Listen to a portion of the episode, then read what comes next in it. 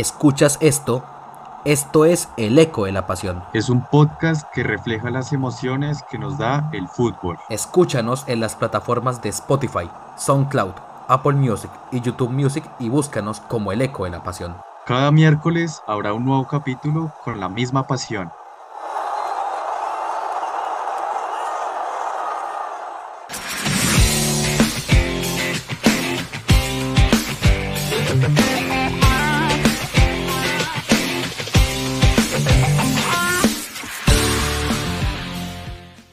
Hola, hola, hola a todos nuevamente aquí a esta nueva emisión del Eco de la Pasión.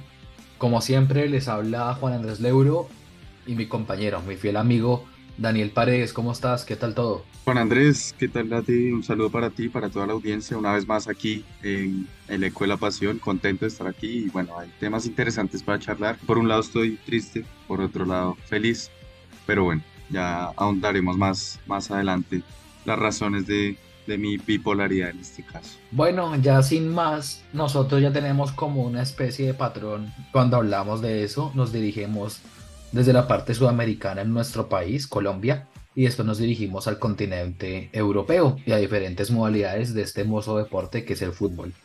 Sin más preámbulos, Daniel, en tu trabajo como corresponsal en nuestra amada patria, que ya se siente la belleza de las navidades, que aquí falta ese toque, lo digo yo sobre todo que es la primera vez que estoy por fuera, pero sin embargo, cuéntame qué ha pasado en Colombia, que de ahí creo que viene tu trastorno de bipolaridad. Claro, empezamos en Colombia comentándoles que está haciendo un bochorno, un calor por acá, al contrario que en Europa, aquí diciembre suele, suele hacer calor en Colombia.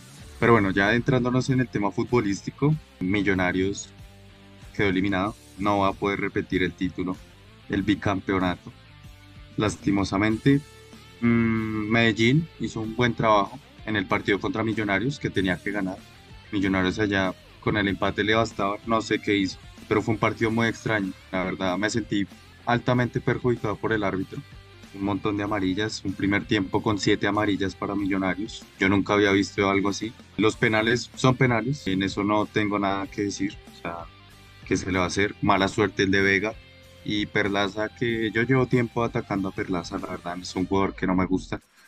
Y bueno, Millonarios que sí quedó eliminado, no va a poder repetir. Y, un Medellín que en el grupo de la muerte, en el grupo de los tres más grandes del país, se alzó con la victoria de manera anticipada. La verdad, yo pensé que este grupo se definía en la última fecha. Millonarios contra la América volvió a perder y ahí le dio el paso a la final al Medellín que previamente había goleado su clásico. Eso iba a decir, algo que tenemos que detenernos un poco. Es cierto que el Medellín viene con una buena regularidad. Hay que entender que Atlético Nacional venía con un envión muy bueno, sobre todo por el título que que le ganó a Millonarios en Copa. Pero también desde su técnico, que es muy joven, tanto que ha tenido un recorrido en Tigres, en Costa Rica. O sea, es un técnico que promete como Lucas González tener la presión de dirigir un equipo grande puede ser muy alto. O no sé qué pasa, o, no sabemos qué fue lo que pasó, o si fue simplemente un repaso táctico.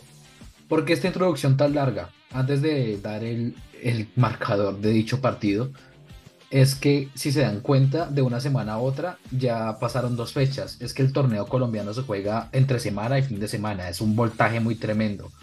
Digamos para que se acabe antes de Navidad o después de Navidad muy extremo la liga, ya que siempre las fechas en fin de año son muy cortas y a la vez quedan debiendo con expectativa de grandes acontecimientos futbolísticos.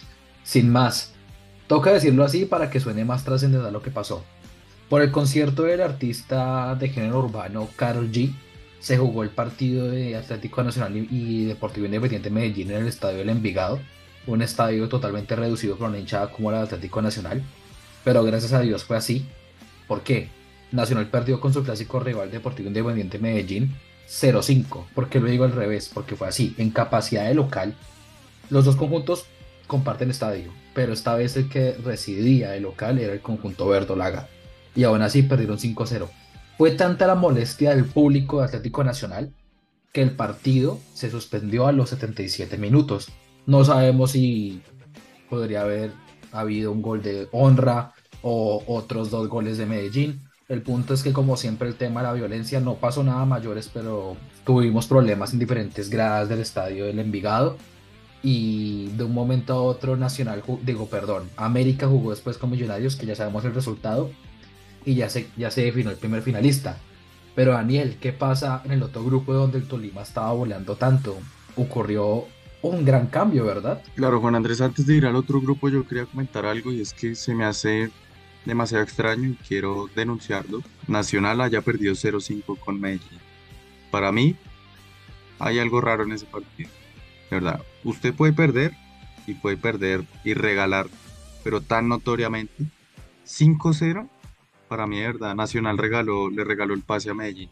Y si bien tenía que esperar a que Millonarios perdiera para que Medellín confirmara su estancia en la final, pues Medellín en la última fecha lo tenía muy fácil con el América, que seguramente le iba a ganar. O sea, el América también, por no ver a Millonarios en la final, al igual que Nacional lo hizo con el Medellín, le iba a regalar el partido. Para mí es un partido regalado. 5-0, un clásico. Y, y, Nacional teniendo posibilidades, porque si Nacional ganaba, hacía nueve puntos. Y se jugaba la última fecha acá con Millonarios, esperando a ver si Medellín cedía puntos con el América. Entonces, para mí es un partido regalado y quería decir. Pasaba lo de, ahí sí ocurría el, dicho caso de grupo de la muerte. Yo soy de Santa Fe, soy rival de Millonarios y tampoco tengo un gusto por los verdolagas, pero tengo que decir que también se me hizo muy extraña esa derrota. Tanto que yo estaba reunido con mi pareja media sincrónica y ella me dice, no, va ganando Medellín 2-0. Y dije todo, uy, está pegando el golpe a Medellín. Le pregunto 2-0 normal. Sí, normal, yo dije todo bien.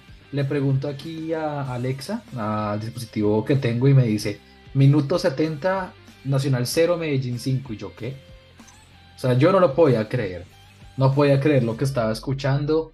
Vi los goles, los primeros dos, tres goles normales, pero los otros ya, el tiro libre le reventaron el arco a Chipi Chipi. O sea, fue, fue algo muy extraño, la verdad. Algo extraño que sucede en tierras precolombinas, no Pero, bueno, ahora sí, pasando al otro grupo. Sí. Eh, un Tolima que iba volado, iba escapado. No sé, el Águilas Doradas se despertó. Con Juan Andrés antes de la emisión hablábamos con sobre la posibilidad de que se despertó por el cupo, o sea, sumar puntos para eh, por reclasificación poder ir a Copa Libertadores, que es uno de los objetivos que tiene dicho equipo, aquí las Doradas. Entonces pues, pueden ir por ahí los tiros, pero un Tolima que tenía la clasificación en la mano y se le puede estar yendo en la última fecha donde todo se define contra el Junior. Y en el Metro. Y en el Metropolitano. Y con un Carlos Vaca inspirado. Carlos Vaca ha tenido épocas donde mucha gente lo critica, pero él es un goleador y cuando él está despierto... Lleva 14 goles. tremenda la... Igual que C3, o sea, si los dos terminan en la final, es el duelo de goleadores. Y un duelo bastante peculiar, ya que Junior prescindió de C3 por traer al roto velocista, porque para mí lo es así, de enamorado. Enamorado en Santa Fe. No, enamorado es bueno. Enamorado lo que hacía era correr es buen jugador, o sea, cuando estaba en Santa Fe era el mejor. O sea, no era difícil. Mire, así, así, así, está, así está el equipo de malo. Para que enamorado fuera el mejor jugador del equipo. Y enamorado me parece un buen jugador. Es que enamorado es muy bueno, tanto que le dicen al Mbappé colombiano por la capacidad que tiene, pero yo creo que tiene que parar. le, pasa, le pasa lo que le pasó a Vinicius cuando estaba iniciando en el Madrid. Solo corría y regateaba, pero no, no tenía una buena definición. También eso es un poquito de rabia porque como siempre el, el cajero nos saca a, digamos, a jugadores de proyección, pero bueno, ese no es el caso. El punto es que Junior hizo el trabajo con Cali, donde también hubo desmanes. Lastimosamente, los dos equipos verdes, nada más que decir. Ninguno me gusta, entonces no me sorprende. Pero igualmente, no sé, no me ocurrido ese tipo de casos. Pero es cierto, ya el partido de Medellín América, eso va a estar ZZ porque ese partido ya está hecho. En cambio, el partido de Junior y Tolima va a estar candente.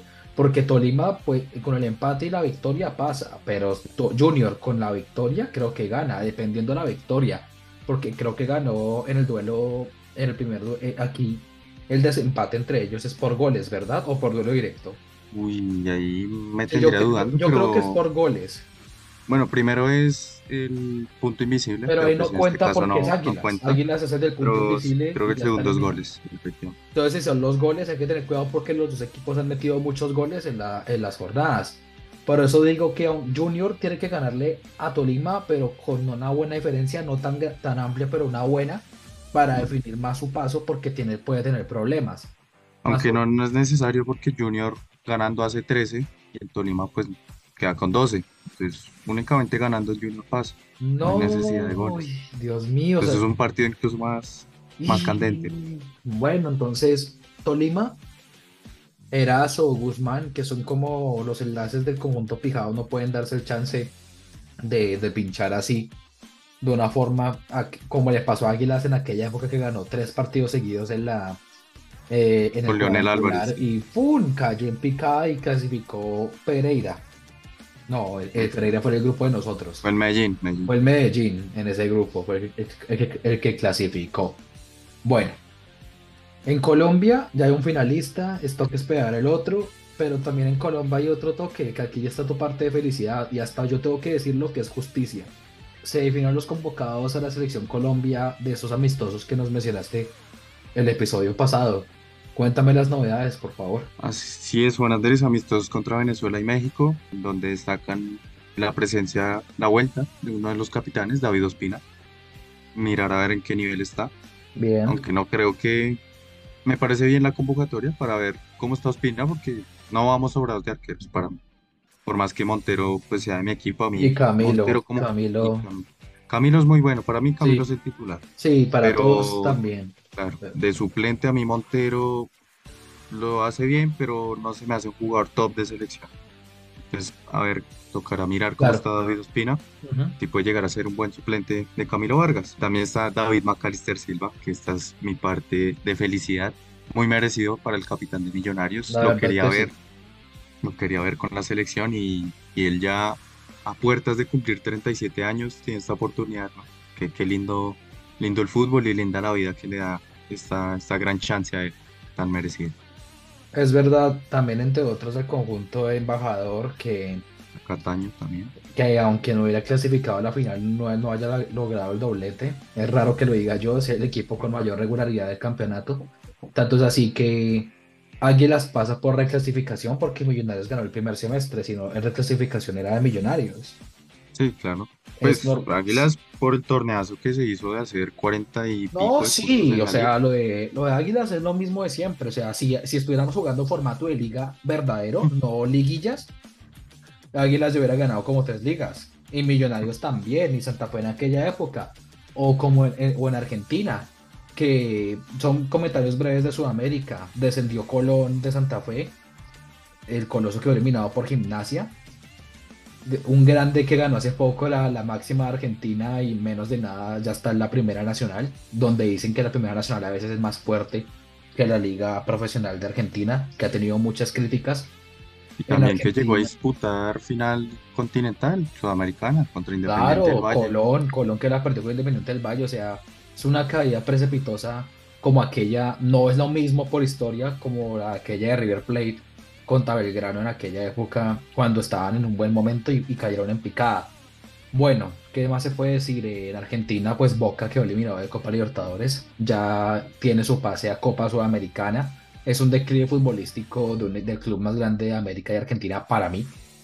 Es muy grande, más porque estamos en época de elecciones. Y aquí hay muchos roles donde dicen, queremos a Riquelme por la historia que hizo, pero necesitamos a un, un dirigente, no a, a alguien que nos dé promesas vacías. Ya porque el entorno Boca se siente bastante vacío con ese tema. Racing ahí va en Brasil. Hay que hacer un comentario breve de Botafogo, que logró una primera campaña de, de, de Brasileirao con 47 puntos. Su director técnico se fue a Arabia Saudita. Y el conjunto de Botafogo lleva 10 partidos sin ganar. Y ya estamos a puertas de la última fecha del Brasileirao y ya quedó sin chances de ganar el título liguero. De tener un récord en torneo invernal a quedarte con las manos vacías. Como siempre, los que compiten para el, para el torneo son Palmeiras y Flamengo. Palmeiras con, el, con Hendrik y Flamengo pues con su estructura base de jugadores históricos como el retiro de Felipe Luis, la columna verte- vertebral de, de David Luis y el de siempre, Gabigol. Bueno, ya yo creo que en Sudamérica ya la mayoría de torneos va acabando. Tanto es así que ya se va a hablar dentro de poco juego de Copa del Mundial de Clubes, donde Fluminense va a estar representando a Sudamérica en torneo con Mebol. Y ya sin más, creo que tomamos un vuelo, ¿verdad, Daniel? Claro, ayudándonos con este Mundial de Clubes, que vamos a, Inglaterra, que también va, a estar participando un inglés en dicho Mundial, dicha competición. Hablamos ahora del Manchester City, que disputó un partidazo, pero partidazo de a partidazo en partidazo va cediendo puntos y se le escapa la punta. Yo tengo que decir algo, la fortaleza defensiva del City está cayendo, un comentario mínimo, porque a cada rato le están, están haciendo goles.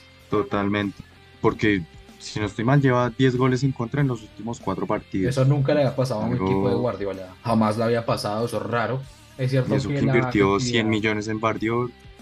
No, eh, y la estructura y todo, es cierto que Guardiola ataca mucho y eso se muestra en los goles y en la capacidad ofensiva, pero de todas formas está pinchando y también hubo polémica. Una polémica grande que para mí, raro en Premier.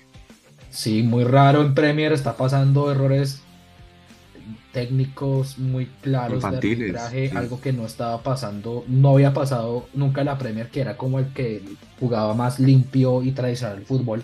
Y de un momento a otro errores tan menores como este. de España. Sí, qué pena decirlo, está en España se ve claramente como el árbitro da la ley de ventaja a Haaland. Haaland se levanta para jugar rápido. Y después cuando hace el pase, que Grealish está habilitado, pita el final del partido. No se entiende lo que pasa. El Tottenham rescata puntos y otra vez está donde siempre, en la quinta posición. ¿Por qué resumo uno en la tabla? Porque lo de Tottenham lastimosamente, lo dijimos acá, las lesiones graves que sufrió le tomaron factura.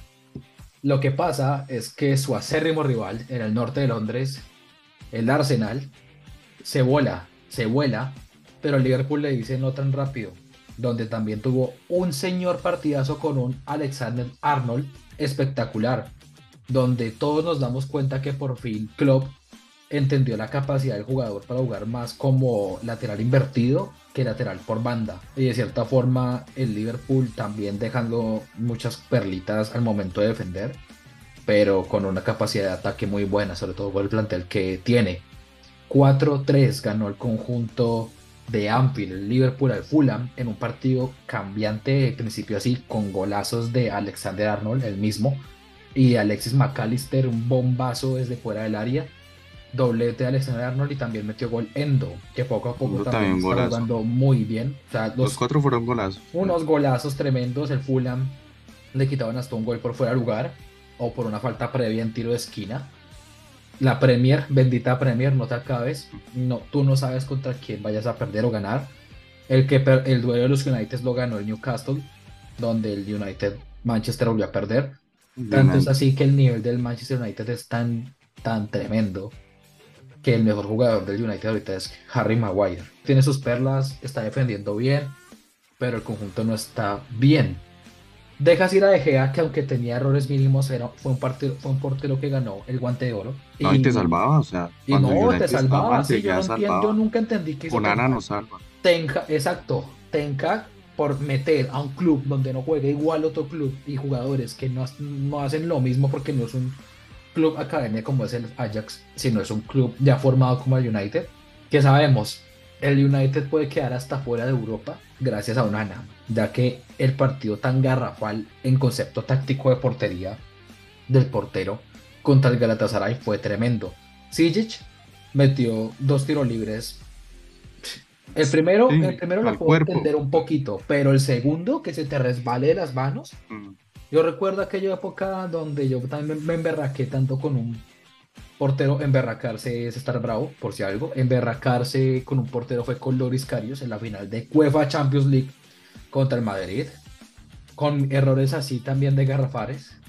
Entonces yo no sé qué, qué ocurre con Onana, que fue tan buen portero del Inter y mm, son es curioso el caso de Onana porque el Inter finalista de Champions no era tan malo, Onana, así salvaba al Inter, o más bien era la defensa del Inter que no permitía tanto llegar al rival. puede ser porque el United defiende horrible. Uy, United le llegan muy fácil. Una Premier que los equipos como que se están olvidando de defender al fin Irónicamente el que más está defendiendo los partidos es el Arsenal que va a El Arsenal. y, el, y el Chelsea sigue donde está, décimo, porque está media tabla como ah, tiene misma cantidad de victorias, derrotas y empates. Entonces es normal lo que está pasando. Bueno, ahora debemos pasar a la Liga Española, donde tuvimos acontecimientos aquí en Valencia. Él perdió contra uno de los líderes, contra el Girona. Otro partido que remontó el conjunto de, de Cataluña, donde lo hizo muy bien. Cataluña está entre los primeros cuatro puestos con el Barça y pues con el Girona. El Girona, espectador de buen fútbol dirá que qué bello, qué bello sería ver al conjunto de Girona hacer historia. Pero ya el Madrid le ganó 3-0 al conjunto del Girona, entonces no sabemos qué puede pasar, más porque el Madrid sigue el líder en solitario, ya que le ganó al Granada por domicilio 2-0 con goles de Brahim y creo que de Rodrigo. Y el, y el, y el encuentro eco de la Liga Española, donde muchos empates, errores arbitrales, lo mismo de siempre, no nos vamos a detener ahí. Entre el partido de Villarreal-Sevilla y Celta de Vigo y Cádiz, se jugó el mini clásico encuentro directo entre Atlético de Madrid y Fútbol Club Barcelona con mucho, mucho morbo.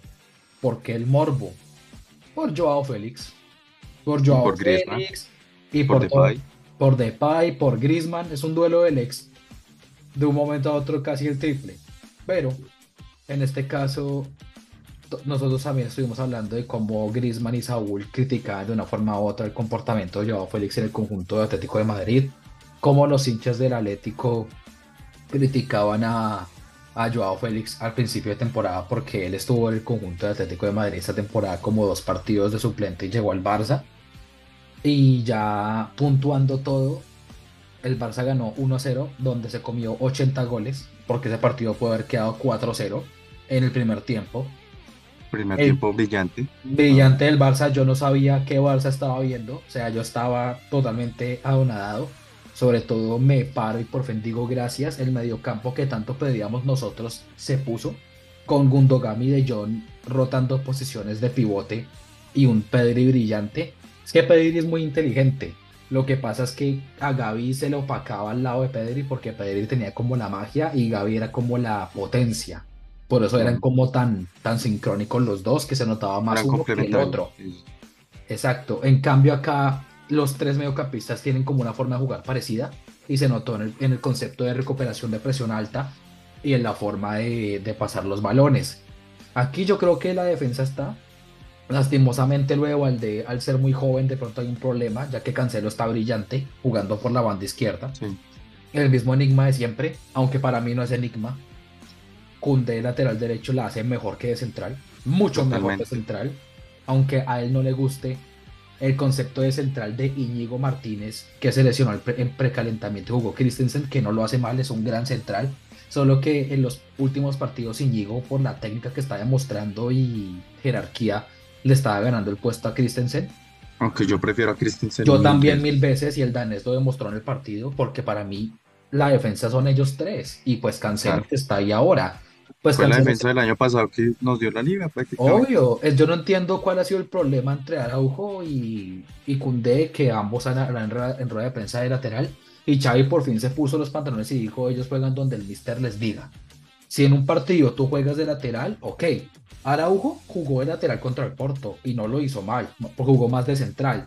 Pero es que tenemos que entender que contra el Porto Araujo jugó de lateral porque jugaba Galeno. Galeno es como una especie de Vinicius, un jugador que te mm. rompe líneas. Entonces, es cierto que el concepto de Chávez para poner a Araujo ahí es muy bueno. En cambio, Cundé recuperaba muy bien por la banda, hacía buenos desbordes, ponía pelotas, que se comía todo el tiempo a Lewandowski, que. Lewandowski, que, uff, no sé, ya empieza a oler. Ay, Dios mío. Para mí la llegada de Víctor Roque ahorita en enero es indispensable para el Barça. Total, Dios mío. A ver si despierta, que tenga una competencia decente y que diga, eh, a ver si A ver si, si despierta Lewandowski, no sé. O sea, Vitor Roque, yo confío en él. A ver Yo si también. puede llegar a quitar del puesto. Es un buen delantero y esperamos que lo haga muy bien y le vaya. Más porque hay muchos rumores, hay muchos rumores que dicen que ya por el nivel tan bajo de Lewandowski también en selección, porque en Polonia también tuvo mucho de qué hablar. Diferentes fuentes de un, programa parecido al nuestro, pero polaco, decían que el entorno Barça y Lewandowski no está muy bueno. Tanto es así que ya se van a escuchar y considerar ofertas desde el magnate del fútbol ahora, la Superliga de Arabia Saudita. Con que Arabia pague lo mismo que pagó el Barça, moñito, lacito y para Arabia.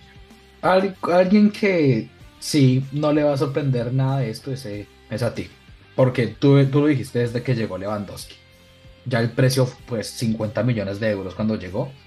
Lewandowski tuvo una temporada decente con el Barça en la primera. Metió buenos goles, pero no lo mismo que el Bayern.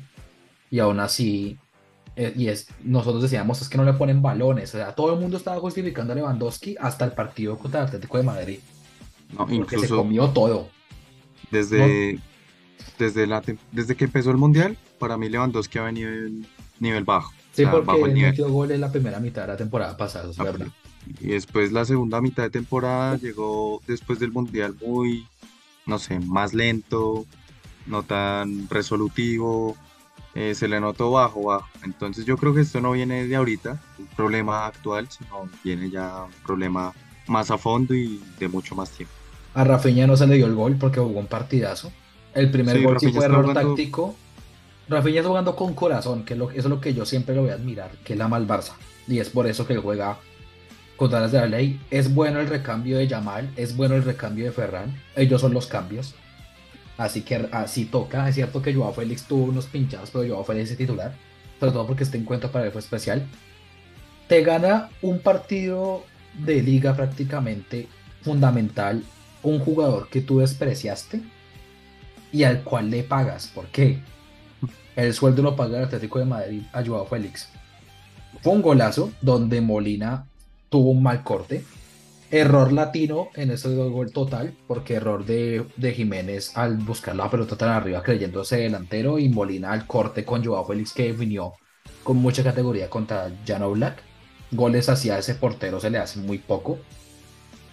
Y el portugués celebró de toda la forma, como Bellingham o como Messi. Todo el mundo eh, por, el, por el momento dicen que esa celebración es de, de Bellingham, pero esa celebración se la ha visto a James, se la ha visto a Messi, se la ha visto a muchos. Es la celebración de abrir los brazos y creerse el dueño del mundo. Es la celebración de Dios, es la celebración de Jesús de, de Brasil. Es una celebración que, porque apuntaba hacia allá, irónicamente, porque allá está toda, toda la tribuna del Atlético de Madrid de que supuestamente le mandó un beso. Ahí está todo el morbo del partido y cómo, y cómo se tiraba supuestamente, pero también Bitzel le pegó tremenda patada. Aspilicueta también jugó gratis, en mi parecer, en algunos momentos. O sea, fue un partido donde Joao Félix expresó su amargura con sus antiguos compañeros que pueden ser próximos, porque el problema está: el Barça puede querer mucho a Joao Félix. Pero el precio que pide el Atlético de Madrid, dudo que lo pague el conjunto del Barcelona, más no lo va a pagar, estoy seguro porque van a intentar contratar es al, al otro Joao, que es como más, más recurrente su buen andar de Y Joao más necesario, Cancelo. Y más necesario Joao Cancelo. Qué pena decirlo así. Ansu Fati otra vez, lo que pasó Ansu Frágil, como le dice aquí mi compañero a veces, se lesionó dos meses y medio. Va a hacer su recuperación en Barcelona. Eso en teoría me duele. ¿Por qué me duele? Porque me duele porque el jugador él, él, vuelve. Él sí o sí vuelve porque está el Brighton, él vuelve. Y, y, que no pueda jugar, ahí ya, ya, hay un problema grave porque yo creo que Ferran la próxima temporada no puede jugar en esa posición solito. Me, me, me, me parece como bastante complejo que, que, lo haga, la verdad. Claro, es así. O sea, una lástima la lesión de Ansu Fati y esperemos que vuelva más fuerte, pero ya el tema lesiones ya creo el, que sí. sí. Es tan frecuente que la cabeza va haciendo mella y bueno, yo creo que vamos haciendo comentarios finales.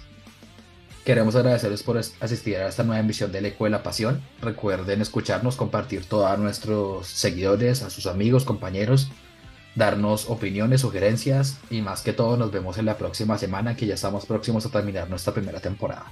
Muchas gracias. Así es, chau, chau.